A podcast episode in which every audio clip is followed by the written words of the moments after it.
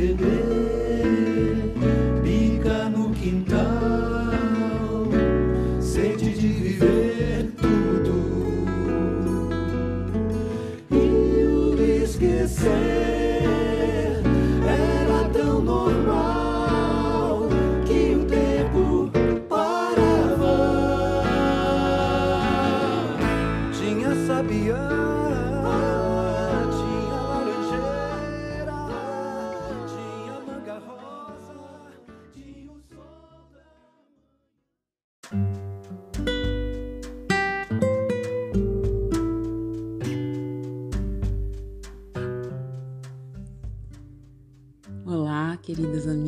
Queridos amigos. Muito feliz de ter chegado até aqui nesse nosso sexto podcast dessa série sobre a casa, uma experiência sensorial e simbólica sem fronteiras na quarentena. Eu sou Iana Ferreira e conduzo esse projeto da Entretexto, essa página de psicologia que busca revelar ou compartilhar aspectos simbólicos e subjetivos da nossa vida que às vezes parece tão objetiva, mas que é tomada e permeada por aspectos que, eh, como seres humanos, o tempo todo nós imprimimos nas nossas experiências, né? E nessa quarentena estamos aí instigados ou desafiados a estar muito mais nas nossas casas então a ideia foi mesmo poder revelar dela níveis e dimensões que eventualmente não estão muito acessíveis ou perceptíveis e dessa forma expandir a experiência que nós podemos ter, tendo de ficar ainda por um tempo nas nossas casas. Foi esse o objetivo dessa série e espero que vocês estejam se sentindo mais inspiradas, mais inspirados, mais conectadas, mais conectados com a casa e descobrindo novas possibilidades deste habitar, deste estar presente em casa, não? E nesse sexto podcast, que já teve vários títulos, agora está como Feminina, Cíclica e Potente, a casa, o cuidar e o simbolismo das atividades que ela demanda. É, penso que esse é um dos assuntos que mais me encanta, que são as tarefas que precisamos desempenhar neste laboratório, neste universo que é a nossa casa. Na verdade, esse poderia ter sido o primeiro podcast, porque ele na o primeiro episódio, não? Porque ele foi a origem de tudo é, no, numas rodas mensais que acontecem sobre o livro Mulheres que Correm com os Lobos, num dos contos, num dos capítulos, nós acabamos entrando nesse tema por conta de uma heroína que vai parar na casa de Baba Yaga, que é aquela bruxa das histórias russas, aquela grande feiticeira e lá ela tem que desempenhar certas tarefas. Ela vai até a casa da Baba Yaga, vassaliça é essa história, não? E em busca do fogo que havia apagado na casa dela, na casa que ela morava com a madrasta, o pai e as irmãs que eram filhas da madrasta, né? Um tema bem clássico dos contos, de, de modo geral. E aí madra a madrasta e as filhas tinham feito apagar de propósito o fogo para mandar a vassaliça para a floresta e buscar o fogo na casa da Baba Yaga, considerando que obviamente ela não ia voltar dessa aventura, não? E aí quando ela chega na casa da Baba Yaga, Baba Yaga aceita que vai dar o fogo, mas diz para ela: "Mas o que faz você pensar que eu vou te dar o fogo tão fácil assim? Primeiro você vai realizar algumas tarefas aqui na minha casa." E aí é, ela coloca as tarefas do tipo varrer, lavar a roupa da babaiaga, cozinhar. E ali a Clarissa, que é a autora do livro, né, Mulheres que Correm com os Lobos, faz uma, um mergulho, uma descrição incrível do simbolismo dessas tarefas.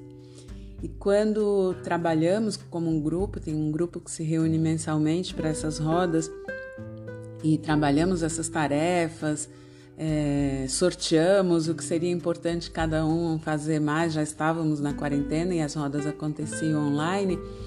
É, apareceram tantos aspectos interessantes que me deu ali, acho que acendeu a luz de dá para falar muito sobre a casa, sobre o que a gente precisa fazer na casa e o quanto isso é simbólico né, da vida interna mesmo que nós temos.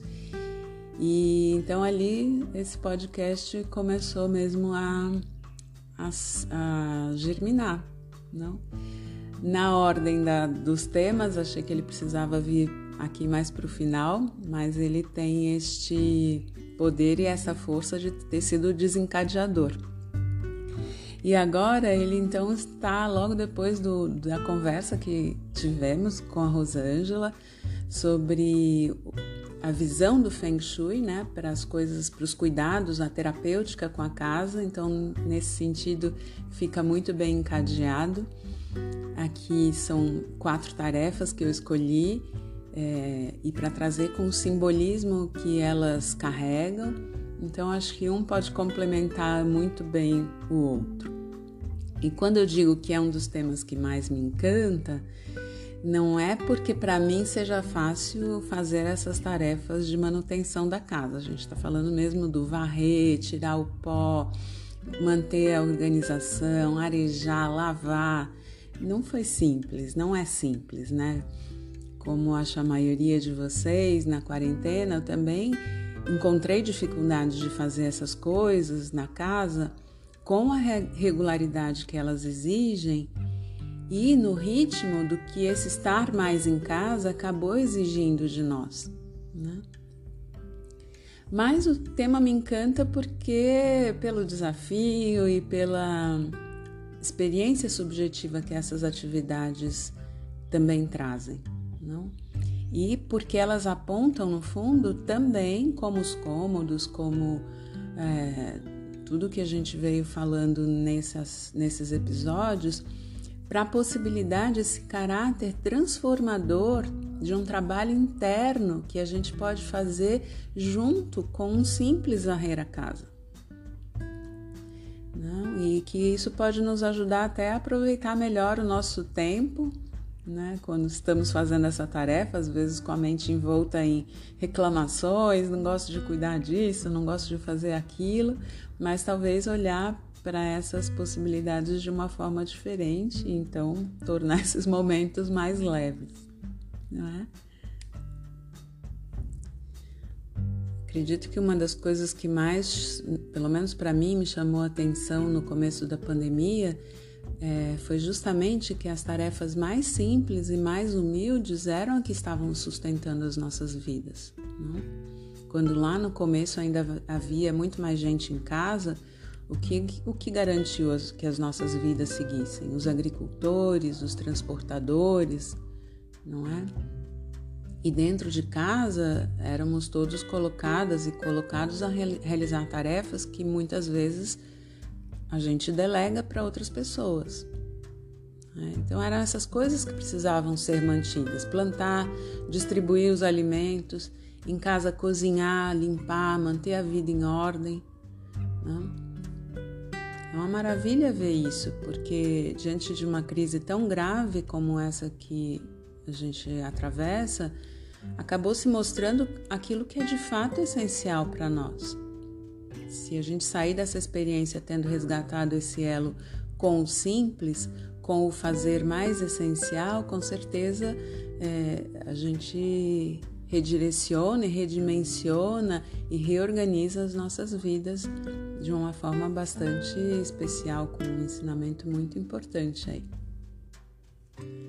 Antes da gente ir para as tarefas, eu penso que existe um ponto aqui bastante importante que é por que, que as atividades da casa se tornaram maçantes e que, especialmente para nós mulheres, tem um aspecto aí que a gente não pode deixar de olhar e comentar e trazer para esse episódio e essa conversa.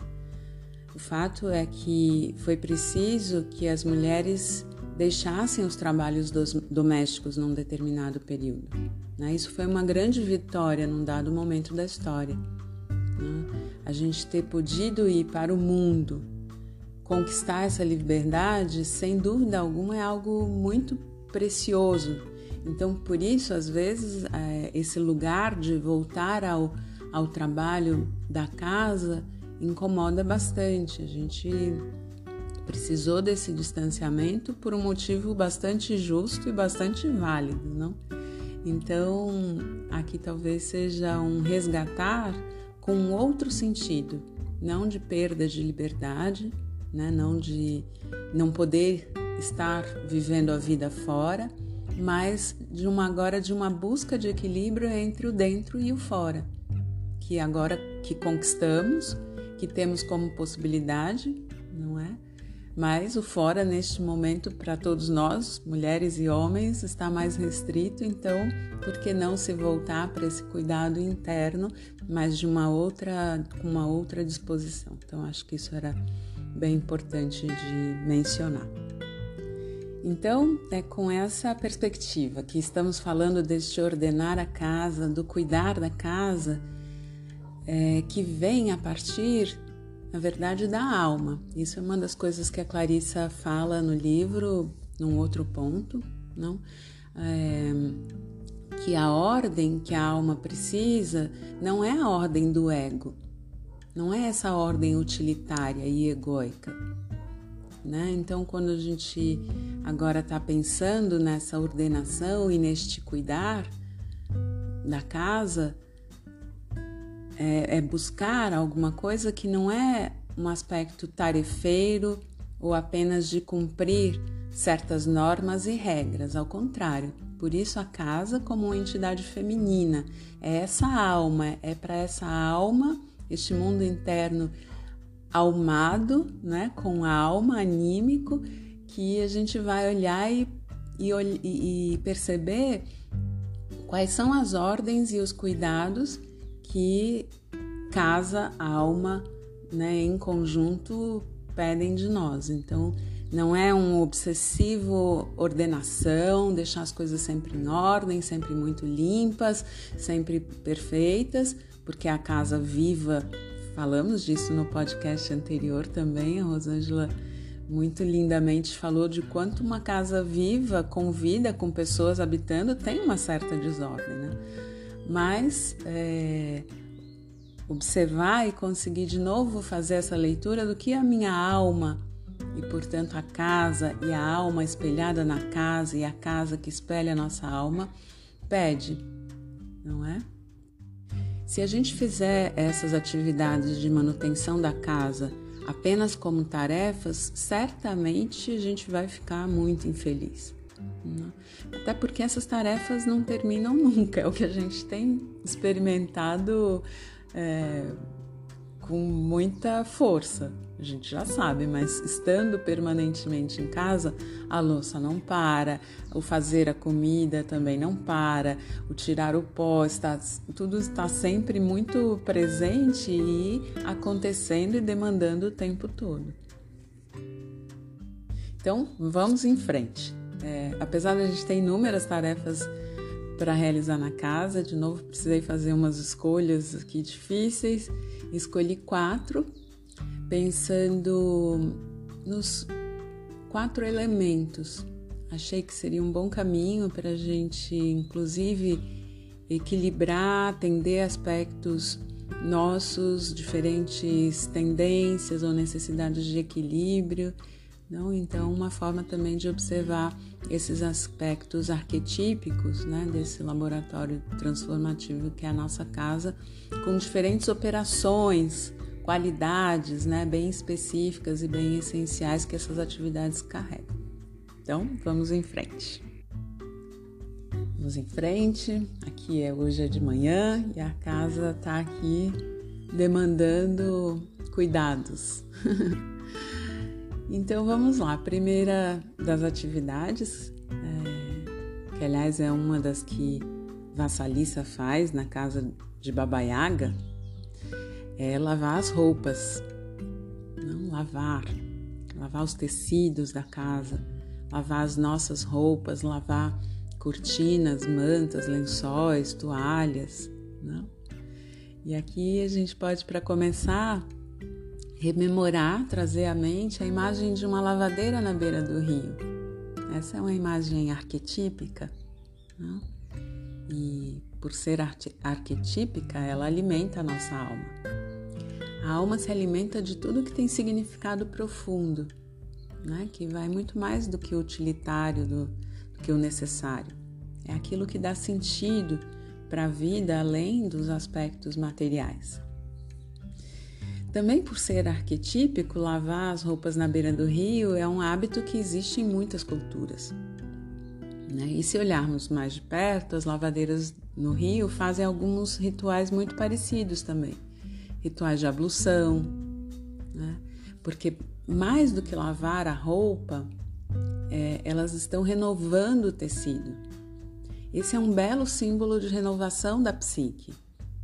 A renovação, nesse caso, se dá por um processo de purificação, de limpeza das imagens que povoam a psique ou no tecido das a limpeza das, das sujeiras ou daquele material que impregna o tecido, a trama do tecido. Não? As lavadeiras também batem as roupas nas pedras, não? deixam de molho, é, deixam ao sol. Tudo isso faz parte desse ritual de purificação, diferentes operações nesse ritual de purificação dos tecidos, das tramas. E o tecido, esse resultado de, de conjuntos de fios entrelaçados, né, a, urdidura e a trama, é um forte representante do mistério da nossa existência. É o cruzamento do tempo e do espaço, a união dos mundos visível e invisível, não por conta da verticalidade que vem do alto para baixo, a horizontalidade do, dos, dos fios, da trama. É o fio da vida, é o presente, o passado, o futuro. Né? Então, esse processo de lavar atua diretamente nesse tecido da vida. Podemos pensar nisso quando estamos lavando as nossas roupas. Então, quando batemos as roupas nas pedras, hoje em dia não fazemos mais isso, mas batemos a roupa na máquina. A batedura é importante também para renovar as fibras. É claro que também desgasta, mas isso significa apenas que essa, esse tecido, esse fio, não vai estar sempre presente aqui. Então, a gente tem uma finitude. Importante também lembrar disso, né? Ao lavar os nossos tecidos, ao pensar nas nossas tramas. A gente então dá muito mais valor, até mesmo para o fato de que, ok, estamos é, limitadas, limitados a estar em casa nesse momento, mas puxa, estamos vivos, né? Esse fio permanece aqui, não? E então, enquanto estivermos aqui, será importante que esse tecido seja desimpedido daquilo que eventualmente o impregnou, mas que não deveria impregnar, aquilo que não faz parte da nossa, da sua natureza, da natureza do tecido. Né? Então, precisamos sujar as nossas roupas. Criança precisa poder se sujar. Nós sujamos a roupa quando estamos fazendo uma atividade, quando é, até mesmo cuidamos da casa. Sujar nada mais é do que o sinal de que houve uma experiência, de que não estamos paradas ou parados em ambientes assépticos, não? Então é importante ter contato com esse sujo da vida, com essa, às vezes a terra, o barro, a areia, o pó, né? Mas lavar também é importante. Então aqui a gente está com a qualidade da água, uma força muito importante que é a de poder dissolver.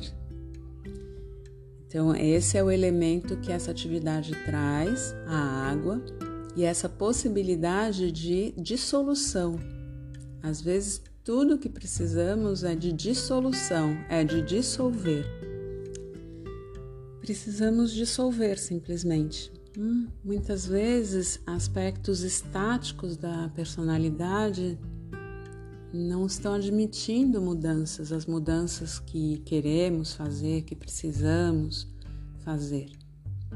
Esses aspectos muitas vezes ficam tão fixamente estabelecidos e a gente tem a certeza de que eles são justos e certos, mas muitas vezes eles é, estão muito rígidos e são muito parciais, nos deixam muito parciais, ou seja, funcionando apenas daquela forma, muito unilateralmente, apenas aquela forma de, de ser, de agir, de atuar. Hum? E então, para que exista justamente as transformações que elegemos, que, que queremos, né, que gostaríamos de fazer, se formos olhar, elas estão frequentemente em polaridade com esses aspectos. Então, esses aspectos precisam ganhar alguma dissolução, precisam ser dissolvidos de alguma maneira, especialmente se eles estiverem constituídos apenas a serviço da vida do ego ou a serviço de uma defesa, de um medo, de crenças limitantes, tudo isso que se fala bastante hoje em dia, certamente eles precisarão ser dissolvidos para que se possa restituir vida à alma, não?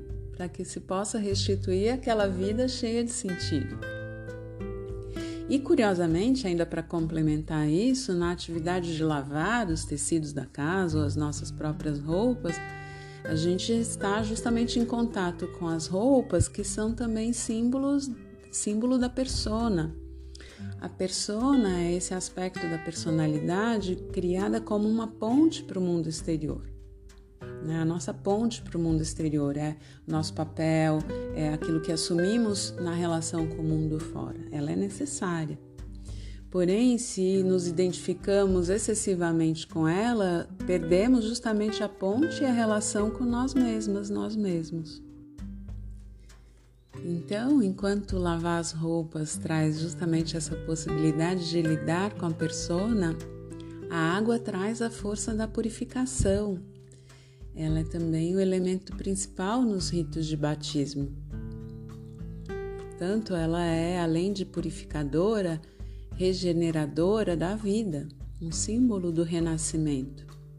Ela promove a morte em relação à forma de vida velha, que ficou pesada, que ficou impregnada daquilo que já não serve. Né? E abre possibilidades e condições para um renascimento bonito isso, não? Retomando até a imagem das lavadeiras, é, ou mesmo seguindo com essa imagem do batismo no rio, percebemos que aquilo que está sendo lavado, que passa por esse processo de regeneração, um outro aspecto é que isso está mergulhado num elemento maior, aquoso, o rio ou o lago, na verdade, em geral, lugares de água corrente né? mas é, é esse aspecto mais amplo, é para esse lugar maior de água que contém esse elemento água que levamos as nossas roupas ou que vamos nos batizar. O que, significa isso? Qual é o simbolismo disso? A água é comumente relacionada com o self, com o inconsciente.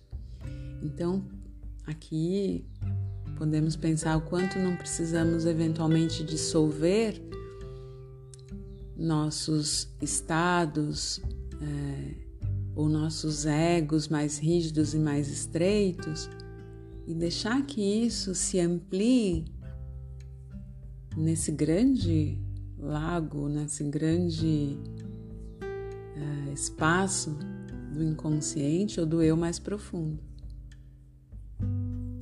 A gente sabe quando é, como, o quanto esse ampliar é importante. Quando entramos em contato com pessoas que têm é, experiências mais amplas que, que as, as, nossas, seja numa área, no outra, é, como aquilo nos alimenta, não é? Então, trabalhar com essa purificação, essa renovação, esse mergulhar as nossas roupas e as roupas da casa neste grande é, elemento água é, não só purificar e renovar, mas repor essas em boas condições, aquilo que perdeu a forma, que se desgastou, né? mas é também desgastar as ideias, os valores, os anseios antigos ou aqueles que eram válidos, mas se afrouxaram com o passar do tempo, ou devido a certas experiências difíceis.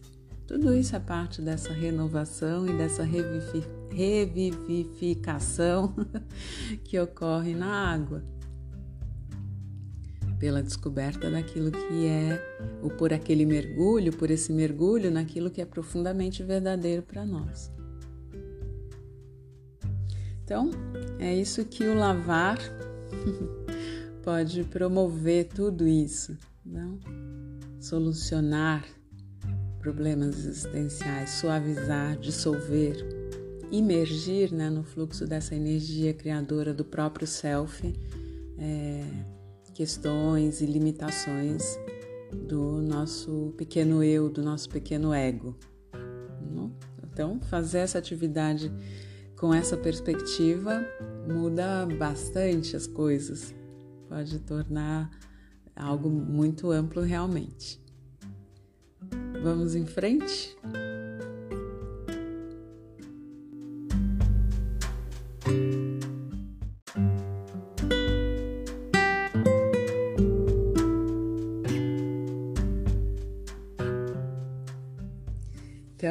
Segunda atividade para a qual nós vamos agora é o varrer a casa. é mais uma atividade arquetípica Varrer a casa está relacionado com manter o ambiente psíquico organizado. Hum. Podemos pensar que em todo mundo o ato de varrer uma loja ou a casa é uma das primeiras ações de organização do dia. É uma tarefa ritual, não é? E, no entanto, apesar da simplicidade dessa tarefa, ela também carrega coisas que não podemos subestimar. Podemos pensar, por exemplo, que as vassouras são objetos importantes também e que aparecem com frequência onde? Nas imagens dos bruxos, das bruxas, das feiticeiras. Como forma cultural e fator psíquico, esses bruxos e essas bruxas são sacerdotes e sacerdotisas, não é? As bruxas, em especial, foram perseguidas e ganharam uma conotação negativa, mas isso porque elas traziam saberes que precisavam, naquele momento da história, é, ser apagados que deixaram de ser interessantes a uma classe dominante que queria manter o seu poder, não por uma força de clareza, de sabedoria. Não? Mas, embora existam, bom, tudo bem, existam as bruxas más, é, a magia do mal, né? tudo possui aspectos do bem e do mal. É, bruxas e bruxos, então, são curandeiras, são curandeiros, são as ervanárias, são as parteiras também. Esses seres habitam a parte densa da floresta, o fundo do poço, as grutas, não? ou seja, lugares marginais, pouco suspeitos, mas também muito auspiciosos. Essa sabedoria mais profunda do fundo da floresta ela às vezes nos atemoriza também, nos dá um certo é, desconforto. Por isso, às vezes, a gente também não gosta ou tem dificuldade de entrar nas nossas profundezas, não é? Na densidade da nossa floresta, no fundo do nosso poço, nas nossas grutas sombrias. Mas lá existe um saber muito importante Então, bom, tudo isso guarda uma relação é, e essa atividade que estamos para a qual estamos olhando agora guarda uma relação também com o material do que são, de que são feitas essas vassouras, né? Ao menos primitivamente, as vassouras eram rústicas, era eram feitas de gravetos de árvore, é, de arbustos, às vezes de raízes, não? E dessa forma, olha a beleza disso. Ao varrer, nós passamos esse objeto de matérias vegetais sobre o piso. Todos esses elementos remetem ao quê? Né? O que do que, que está impregnada essa atividade do varrer? A casa, a terra.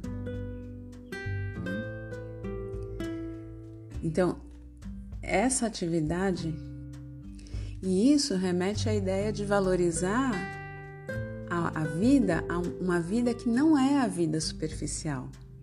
Tão bonito se a gente puder fazer este varrer com essa ideia. Nós estamos limpando a superfície, mas por quê? E ao fazer isso, nós entramos em contato com um nível mais profundo. Então, limpamos a superfície para revelar aquilo que é mais profundo, a nossa base, não? a terra, a sustentação.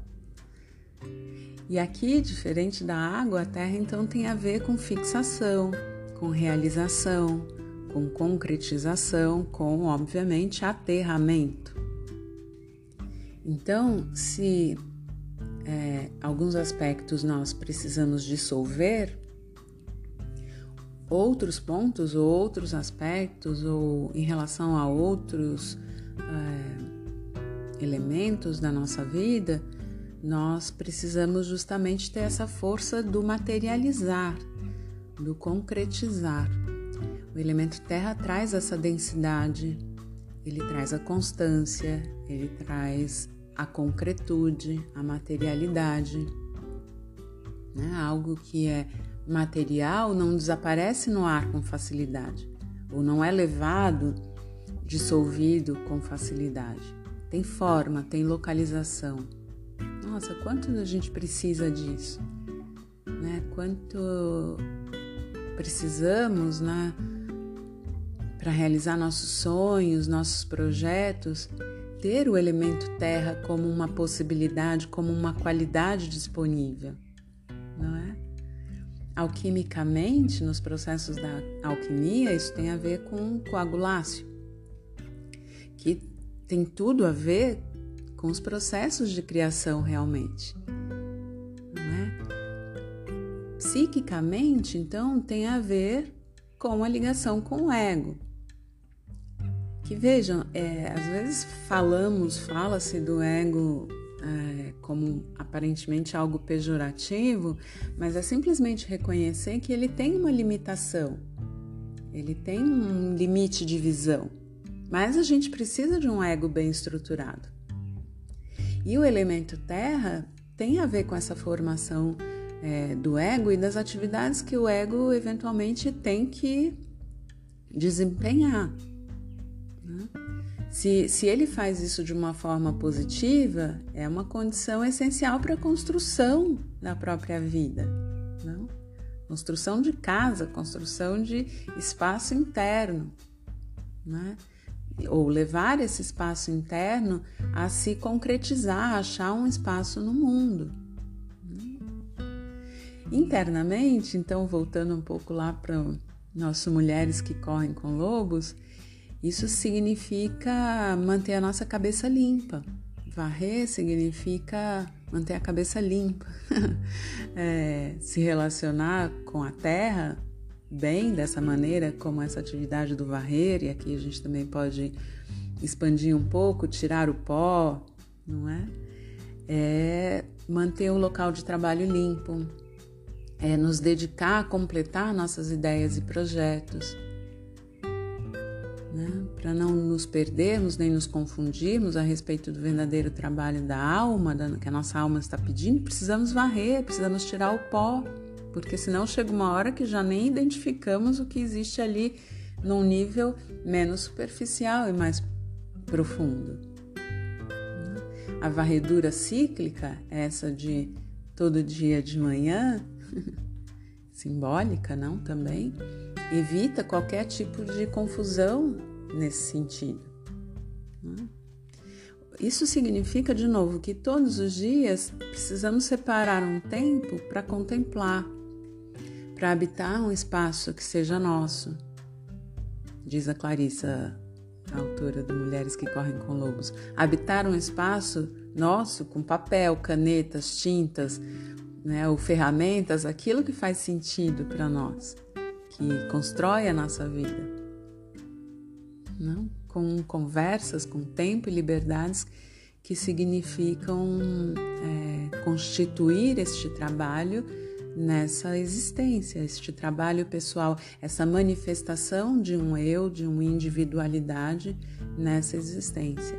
É isso que o elemento terra é, nos traz como possibilidade, como qualidade. E é isso que o varrer diário, cotidiano, cíclico, repetido pode nos lembrar. A necessidade de tirar o pó, de tirar é, aquilo que foi se depositando, mas que não faz parte. Né?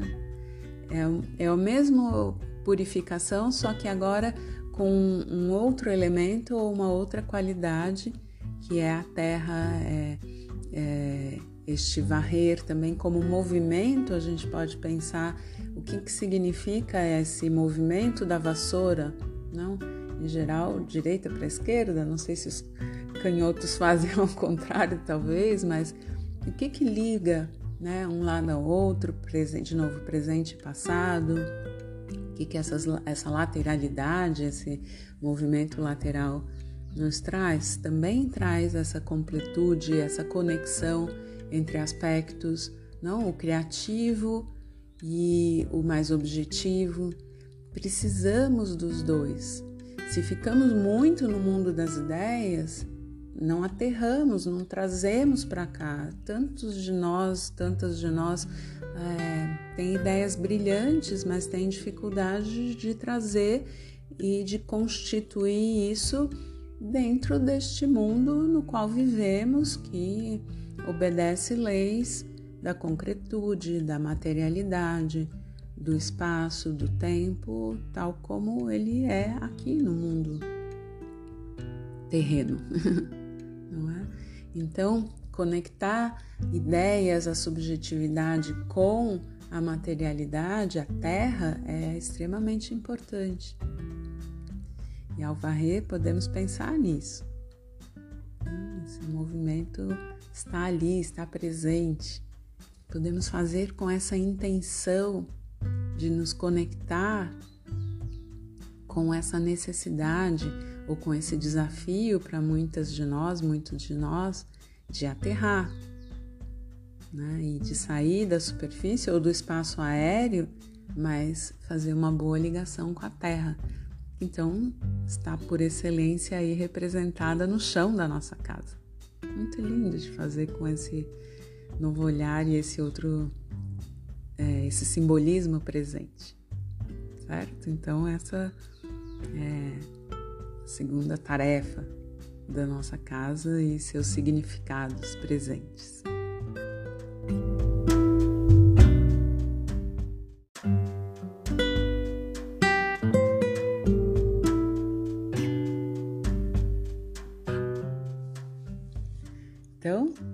Terceira tarefa, e agora o dia já vai avançando aqui, já olha um pouco para isso talvez vocês também, aí nas suas casinhas, que é o cozinhar. Já falamos bastante do cozinhar lá no, no episódio sobre os cômodos, falando da cozinha.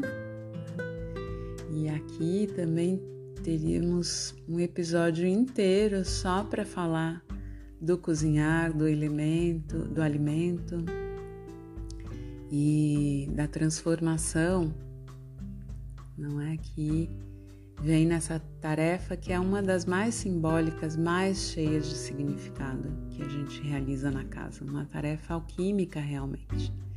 Então, penso que daria realmente um podcast inteiro ou um episódio, no mínimo um episódio inteiro. Quem sabe venham outros depois, talvez com pessoas falando muita propriedade disso. Por hora, vamos retomar aqui alguns elementos ou pensar em alguns aspectos principais. Essa tarefa, ela está ligada, claro, ao elemento fogo. Né? E já falamos também lá no comecinho o quanto o fogo é o elemento central. Ele foi o que criou a experiência da constituição da casa, né? Para abrigar o fogo foram sendo construídos cabanas, abrigos e depois isso foi evoluindo para as casas e as casas que conhecemos hoje. Na cozinha, o fogo é um tipo de fogo criador, um fogo transformador, profundamente transformador. É o fogo do desejo, da paixão por algo, um aspecto do fogo muito importante, muito bonito. Não? Mas, é, justamente por a gente estar tá lidando com o fogo e com essa qualidade, é também algo que demanda da gente é, um cuidado especial no sentido de que precisamos manter esse fogo constante, bem dosado, não?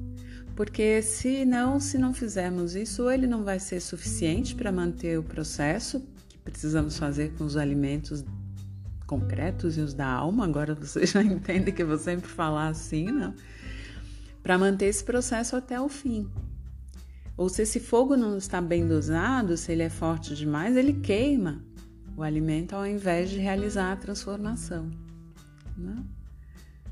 Simbolicamente, esse é o fogo que acende as nossas vidas, a vida da alma, provoca o cozimento dos nossos projetos, né? algo cru e que vai sendo transformado até se tornar naquilo que é, nos alimenta, esse é o fogo da vida criativa.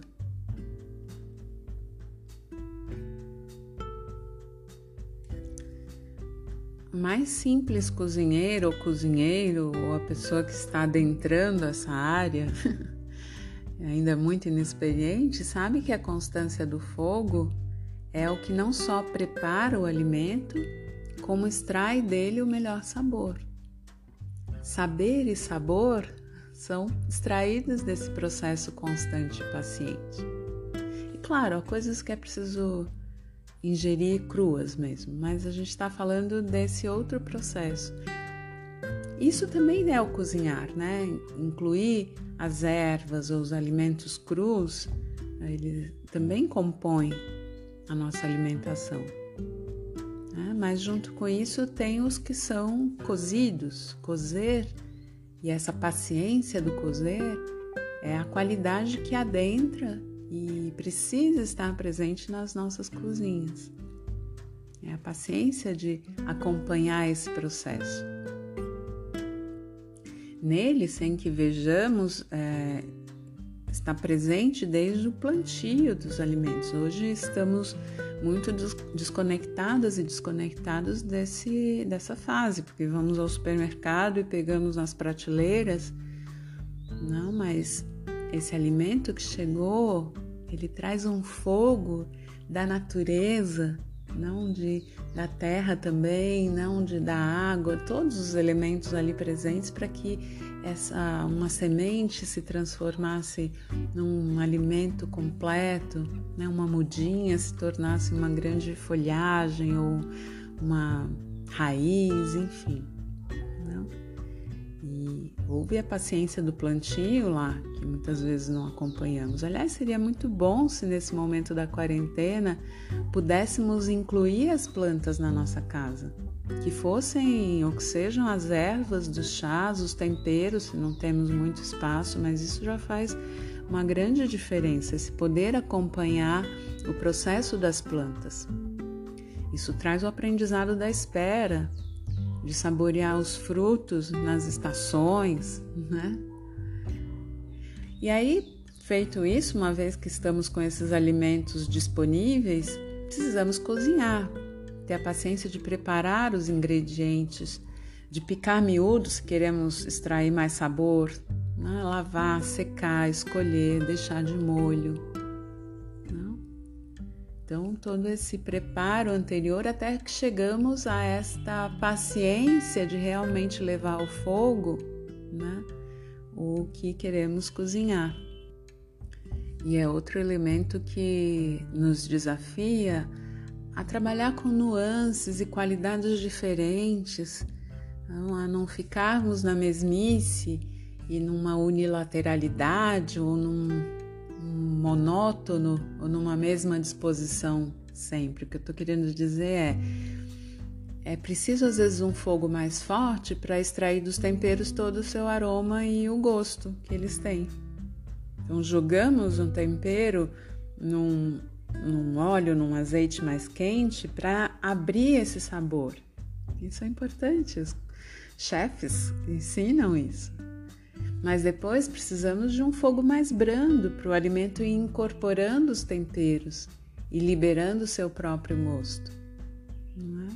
Hoje aceleramos muito essas coisas com panelas de pressão, micro-ondas, com também alteramos as coisas com conservantes e aromatizantes. Nada disso seria preciso é, se usássemos bem o fogo, não? Esses são controles artificiais que atendem ao ego, a uma pressa do ego é, tarefeiro. Eles não atendem à alma. A alma ela extrai e precisa deste fogo é, que dá sabor, que extrai o sabor, que prepara o alimento e que por si traz tanta energia e tanta qualidade para aquele alimento que nós estamos preparando. É disso que a alma precisa. Né? E de frescor também dos alimentos. Então, pensando nisso e transferindo isso para um aspecto simbólico, né? precisamos do frescor, precisamos de diferentes potências de fogo, né? de tempos diferentes e de ações diferentes no cozinhar. Bonito de ver isso. O ego realmente nesse sentido ele às vezes fica muito limitado, não?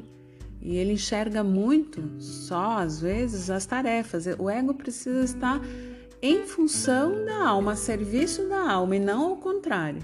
Se tá assim, é um pouco como as crianças na casa. As crianças na casa não podem ser os chefes da casa, aqueles que determinam a ordem. Eles são crianças, eles são, têm uma visão mais parcial de certas coisas do mundo e da casa. Não? Tem uma imensidão de imaginação e de saberes espirituais, pode ser. Não?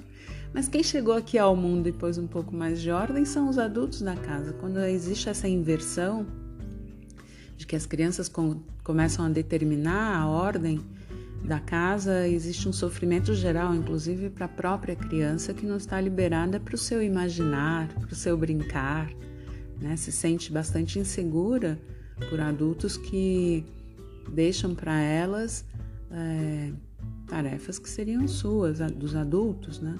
Então é a mesma coisa com o ego e a alma. Ele só precisa estar no lugar dele e atendendo né, a vida maior, que é a vida da alma. Né? E aí tá tudo bem.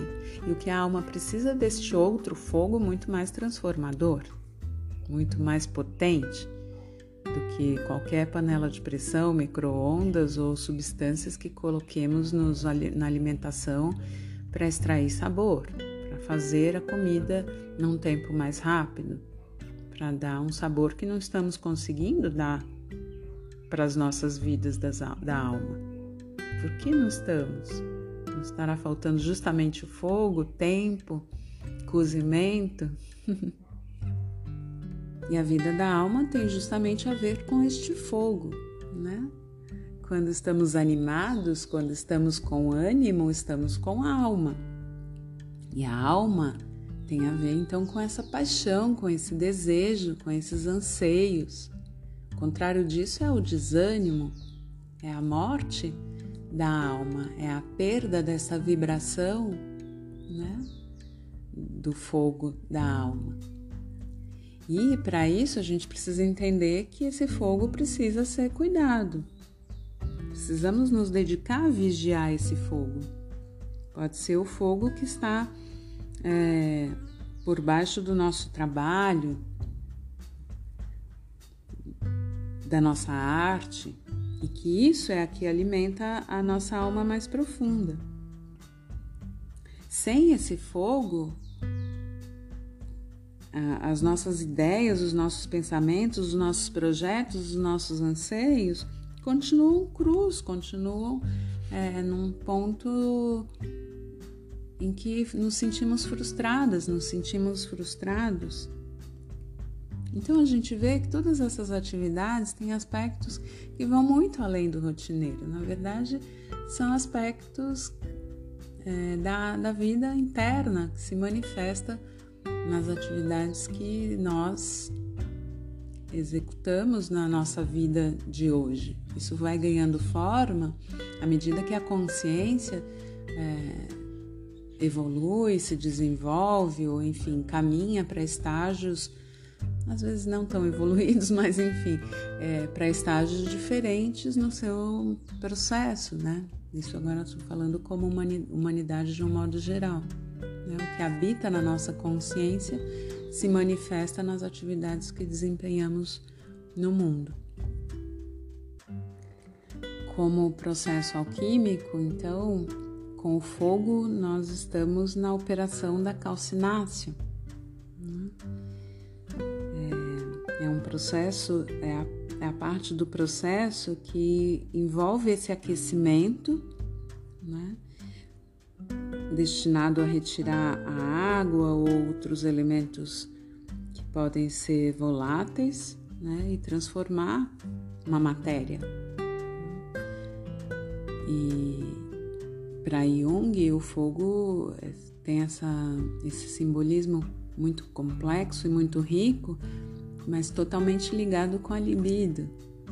Então há muito que pensar e falar é, mas a libido é aquilo que nos une, é, que nos conecta, é o nosso desejo, muito mais do que o desejo sexual, mas é, para o Jung, pelo menos, não que nos move em direção é, a certos é, a nos conectar com certas ideias, projetos, é, experiências, pessoas também.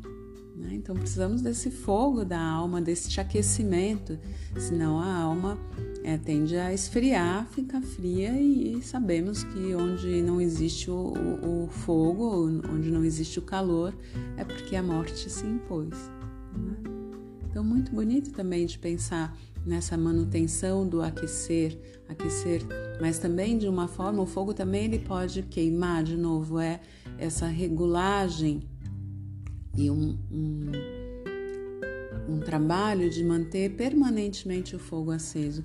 Nas nossas relações, tão importante não manter o, o calor, o, o afeto, aquilo que aquece, que promove a vida também nos relacionamentos. Quando estamos cozinhando, podemos pensar muito nisso e fazer muito com essa intenção né? Quando cozinhamos para nós mesmas ou nós mesmos apenas, de é, preparar este alimento com calor, com afeto, quando cozinhamos para mais pessoas, é, impregnar essa comida e esse alimento dessa qualidade do calor e do afeto também. A gente sabe que uma comida feita de uma forma mais por obrigação, não tem a mesma qualidade de uma comida feita com prazer, feita com aconchego, com calor dos afetos, do amor, do carinho. Não?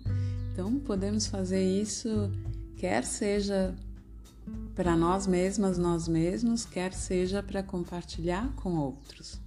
E tudo isso acontecendo ali no âmbito da nossa cozinha e do fazer com a comida. Muito lindo. Muito lindo se a gente puder permear essa tarefa que às vezes nos cansa tanto, mas dessa outra qualidade. Esse talvez seja o grande desafio, não?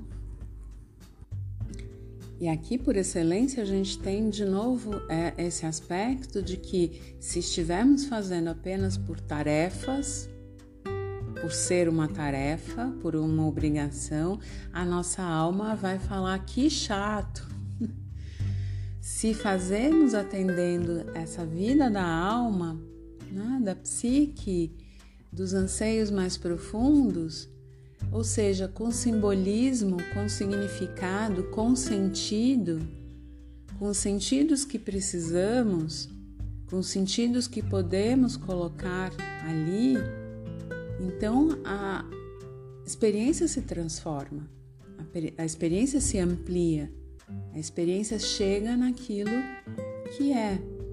E, e, aí tem um outro aspecto que temos muita dificuldade com os ritmos, não? Com isso que é cíclico, com isso que precisa se repetir. E por quê?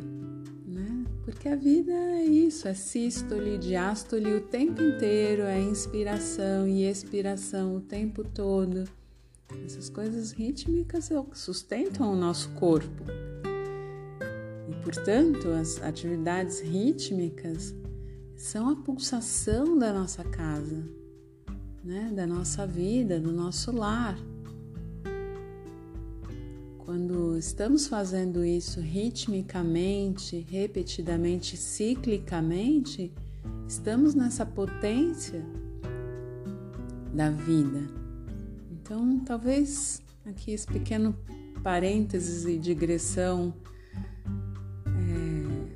é, entre as tarefas para dizer sim, precisamos repetir, porque isso é a pulsação da casa é a pulsação da vida, da nossa vida que precisa ser mantida. Também, de novo, se a gente olha com esse outro sentido mais profundo, não, e não só de chegar em resultados, chegar em resultados, chegar em resultados, a gente aprecia o caminho, a gente aprecia a paisagem, a gente aprecia, a respiração, o bater do coração, o fogo, não? Que está ali crepitando no, no fogão, tão bonito de fazer com uma qualidade diferente né, e menos da ordem ou da conquista dos resultados, de chegar a objetivos.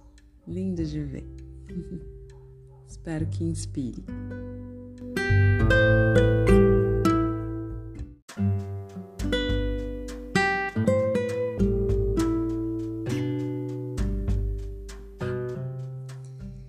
Então chegamos à nossa quarta tarefa e como já percorremos aí a água, a terra, o fogo, esses três elementos, precisamos agora ir e observar uma atividade que traz a qualidade, a característica do elemento ar como principal, não é?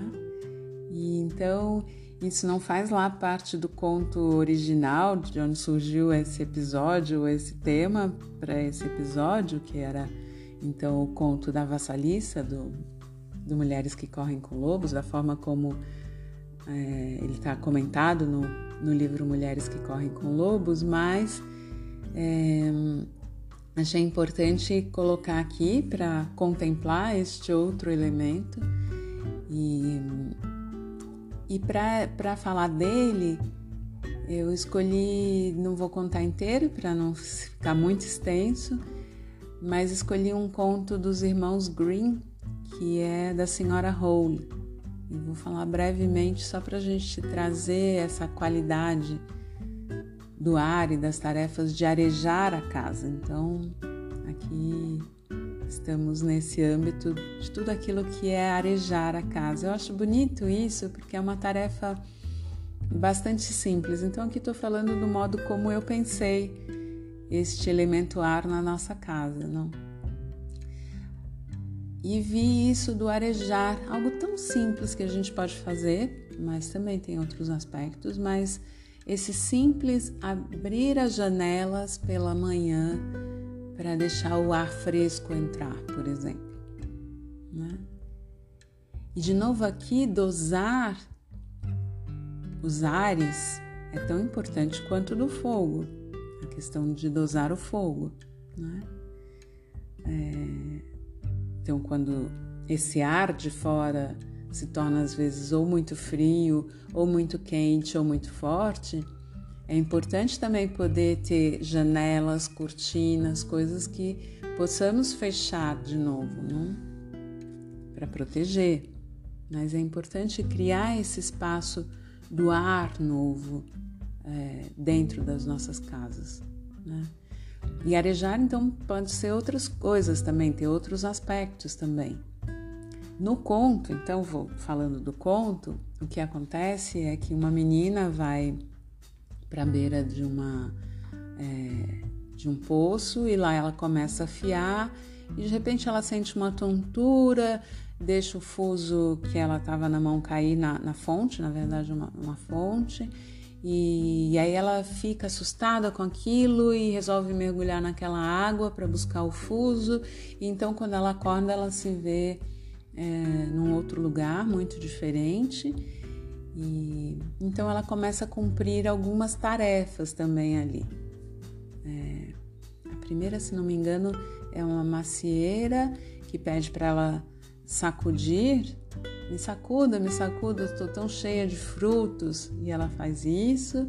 Depois tem um pão assando no, no forno, ou, ou é o contrário. E o pão diz: me tire daqui, me tire daqui. A gente também aí tem elementos, né? Sempre, sempre. Nos contos aí já temos água, ar, fogo e terra, enfim. E aí, por fim, ela chega então na casa da senhora Rolo, é, ou a senhora Flocos de Neve, que aparece em algumas versões. E, e essa senhora então oferece abrigo, alimento para ela, e a tarefa que ela tem é, na casa, essa menina é todos os dias pela manhã sacudir os travesseiros é, na, né, na janela e que então as penas dos travesseiros se tornam a neve que cai no mundo.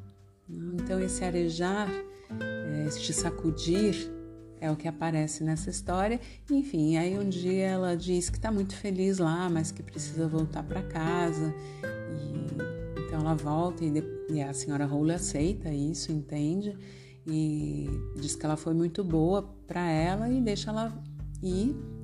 E quando ela já está chegando perto de casa, ela passa num portal e, e recebe um banho de, de ouro.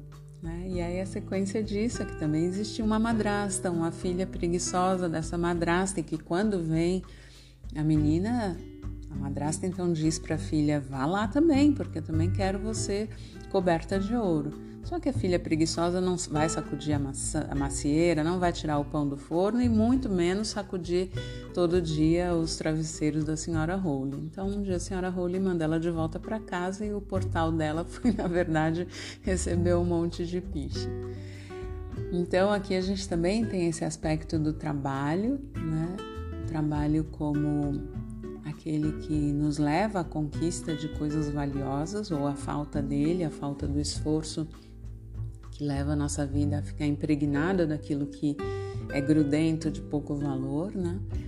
E, e aí essa, essa tarefa do arejar me inspirei a falar disso, porque seria também esse pôr as roupas no sol, né, as cobertas, tirar entre na passagem do verão para o outono e depois o inverno, tirar os, os cobertores não dos, dos armários e arejar, não é? É? E eu gosto muito nesse sentido de abrir as janelas de manhã, como vivemos num país tropical, abençoado por Deus, mas muito quente às vezes, né, em algumas regiões. Também isso de poder dosar, mas numa certa hora do dia, poder fechar as cortinas, não para que esse sol, esse ar quente lá de fora não entre. E um outro aspecto dessa tarefa que eu vejo é, por exemplo, quando a gente areja as nossas gavetas. Não é? Quando tiramos tudo e ordenamos, esse aspecto do ordenar, do pensar, ele tem muito a ver com o elemento ar, né? Ordenar gavetas, ordenar o pensar que está guardado ali, por exemplo, uma gaveta de papéis, mas também uma gaveta de camisetas, de, de lenços, de, de calças, de saias, enfim. É, é, às vezes tirar tudo aquilo, arejar, né? Tirar, às vezes, mofo também desses lugares, né? Dar um novo ar. E quando a gente põe de volta, às vezes, muito naturalmente, as coisas se ordenam de uma forma diferente. Pensa, vamos pensar assim, qual é o efeito disso nas nossas sensações? Né? Na sensação, que sensação isso é, gera na gente?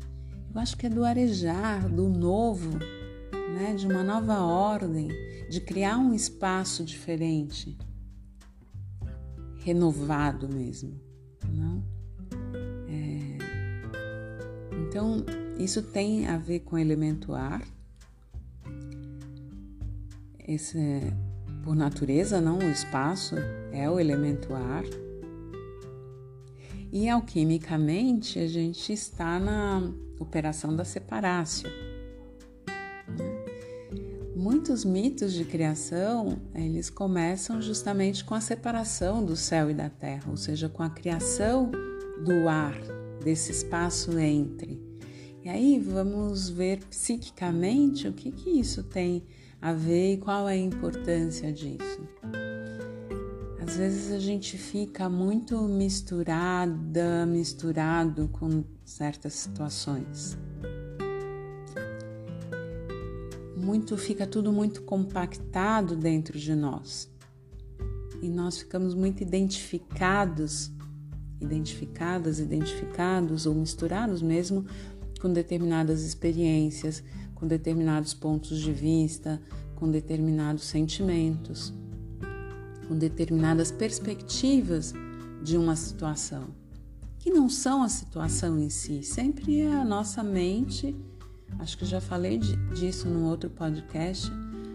Para o Jung, tudo, toda experiência é uma experiência psíquica, não é outra coisa senão uma experiência psíquica. Ou Buda já dizia que tudo é a mente. E quando nós perdemos essa noção disso, nós passamos a entender ou achar que o que se apresenta é o que de fato é. Né? E essa separação, ela é extremamente necessária. Isso não é tão difícil de entender quando a gente pensa ou fala já é relativamente um senso comum de se afastar um pouco da situação e observar a situação e ser um observador de si mesma, de si mesmo numa situação ou um observador um pouco mais distante da, de, de uma experiência vivida, né? Porque aí a gente consegue é, ter uma nova é, sabedoria ou entendimentos sobre aquilo que está acontecendo. Né? Então, voltando aos mitos de criação, é criar uma nova vida por esse espaço que se dá, por este arejar, por essa criação de um espaço e, e de um novo ar na situação. Por isso viajar é tão importante, por isso estamos sentindo tanta falta de ir para a rua, porque quando saímos e voltamos, nós nos afastamos temporariamente e retoma, retornamos para algo e podemos olhar este algo ou essa no caso de uma viagem, quando voltamos para a nossa vida cotidiana, olhamos aquilo de uma forma totalmente nova, arejada. Ficamos felizes muitas vezes de voltar para casa né, de voltar para os nossos lares. Quantas vezes a gente pensa que a viagem é maravilhosa, mas para poder voltar para casa também é, é, maravilhoso. Mas por quê? Porque trazemos esses ares novos, de novas experiências, de novos é, experimentos, digamos, de novas, de uma riqueza nova para aquilo que já vivíamos. Então, nesse momento em que não podemos fazer concretamente esse movimento, podemos arejar a nossa casa de outras formas, né? nas atividades do arejar que ela mesma pede para a gente constantemente. Então, talvez agora possamos abrir as nossas janelas de, de manhã e, inclusive, admirar o mundo fora. Falamos disso, a Rosângela falou disso no podcast é, no episódio é, sobre os cuidados com a casa, o quanto é importante se tivéssemos um tempo todos os dias para admirar a natureza. Né? Então, se hoje abrirmos a nossa janela e tivermos algum tempo para admirar as nuvens no céu, ou a planta que está do lado de fora, ou os pássaros que, mesmo numa cidade é, complexa como São Paulo, como Rio, mas os pássaros, a natureza, ela continua ali teimosamente vivendo. Então, se pudermos um pouco admirar isso, né? É, ou a natureza que trazemos para dentro da nossa casa, nós estamos arejando a nossa experiência. E fazer as atividades de ordenação, de arejar as nossas gavetas, as nossas estantes de livros, tirar e voltar, deixar que eles passem um tempo arejado, sem nada, para depois voltar, é de uma riqueza que às vezes até as palavras ficam limitadas para explicar o, a força disso, mas essa força da criação de, de uma vida, de revitalização também, agora aqui via elemento ar.